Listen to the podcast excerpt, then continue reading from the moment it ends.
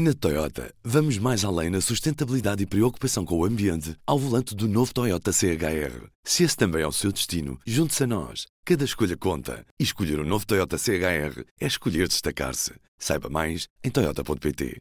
Do Jornal Público, este é o Soundbite. Ruben Martins. Viva! Hoje tenho comigo a Ana Lopes. Olá, Ana. Olá, Ruben. E a Helena Pereira. Olá, Helena. Olá, viva. Hoje temos um som mais uma vez como ontem, do líder da AD, Luís Montenegro. Pois há outros, ao meu lado, que mudam muitas vezes de opinião. Isso não dá segurança, não dá confiança às pessoas, até para governar. Vamos lá ver. Eu sou candidato a Primeiro-Ministro e aquilo que é importante que as pessoas saibam é o que é que eu vou fazer como Primeiro-Ministro. Eu só vou ser Primeiro-Ministro se ganhar as eleições e eu vou formar um governo com o apoio dos portugueses. Esses é que vão viabilizar o meu governo votando na AD. Bem, que grande atrapalhada aconteceu ontem com o líder do, do PS, Pedro Nuno Santos, que se sentiu desobrigado a viabilizar um governo minoritário do, do PSD, da AD, e que Ana Sá Lopes depois veio desdizer aquilo que tinha dito. O que é que aconteceu na cabeça de Pedro Nuno Santos? Não sei se conhece este título de algum lado. Conheço o título, tenho alguma dificuldade a interpretar o dia de ontem.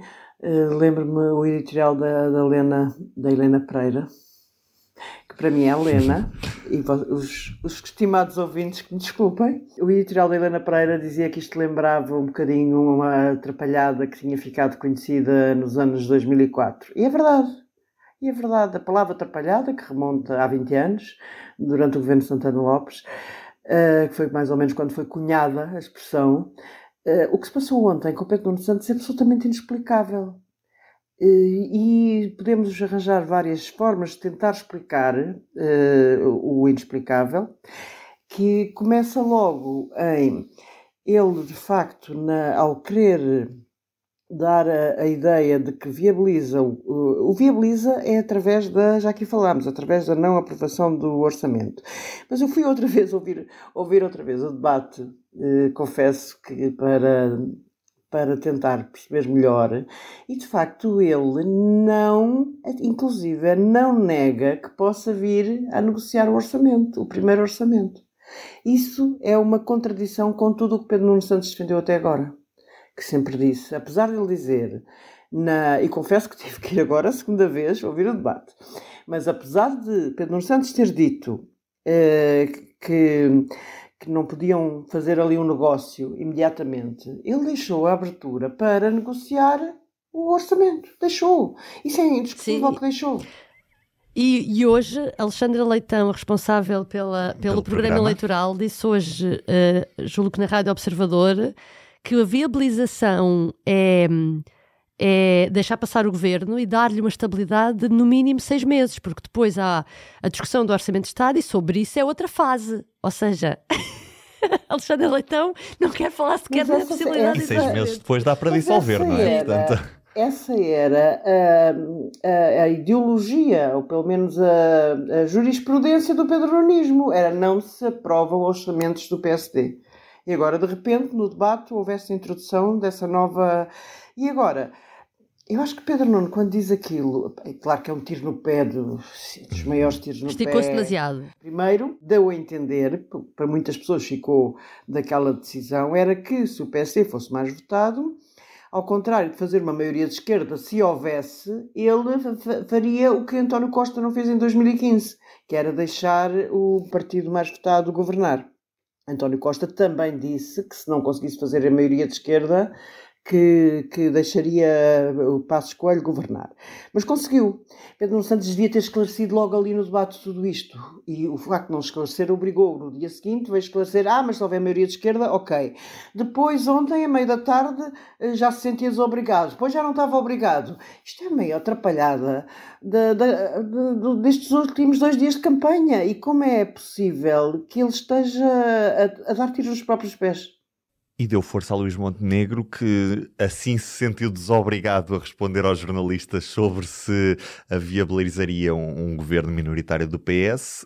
E agora a mensagem de Montenegro é como é que podemos confiar num homem que em 48 horas diz uma coisa, se desdiz e volta a dizer a mesma coisa, Helena Pereira. Pois, uh, uh, Luís Montenegro adotou aquela estratégia de fuga para a frente Uh, não saiu muito bem a Pedro Nuno Santos, portanto, bora lá bater em Pedro Nuno Santos e com isso continuar a, a fugir à questão de esclarecer como é que Uh, o, que é que o PSD fará uhum. se acontecer o mesmo, não é? é uh, não, não, uh, não ter uma maioria. Porque é assim, já falámos ontem, eu volto a insistir nisto que para ver se, uh, se fica claro para toda a gente. Faz-me confusão uh, Luís Montenegro uh, fugir desta forma, porque é assim: se, se, se, o próprio Luís Montenegro diz que não faz acordo com o Chega.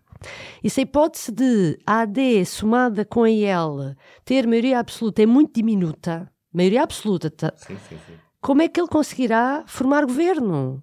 Portanto, é, é lógico que os próprios apoiantes do PSD, não só os adversários, como as pessoas apoiantes, ou os votantes, por assim dizer, da AD, gostariam de perceber como é que, sem fazer o acordo uh, com o Chega, como é que ele conseguirá governar, não é? Porque vai haver acordo com o Chega.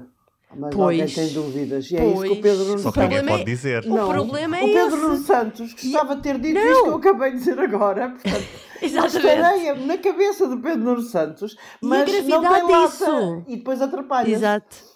É, grave... é. E é que se, se isso acontece, Luís Montenegro mente duas vezes às pessoas, que é mente quando diz que não vai haver acordo nenhum com o Chega e mente quando diz que Uh, por exemplo, se for, se for a segunda força mais votada, uh, nunca iria fazer uh, aquilo que António Costa fez em 2015. Portanto, e, passámos, começámos a semana a achar que estava cada vez mais claro e que ainda bem que os políticos desta vez perceberam. Não está nada claro. Têm que explicar às pessoas. Exatamente, isto é tudo um jogo de sombras. Claro. É um jogo de sombras. Tal como António Costa, eu, eu nisso, António Costa nunca quis dizer que fazia, apesar de dizer que queria quebrar o arco da governação e frases que as pessoas não perceberam, António Costa evitou dizer que podia, ah, quer dizer, houve aquela manchete do Expresso. Do Expresso. Eh, onde ele dava a entender que podia governar mesmo sem ganhar as eleições.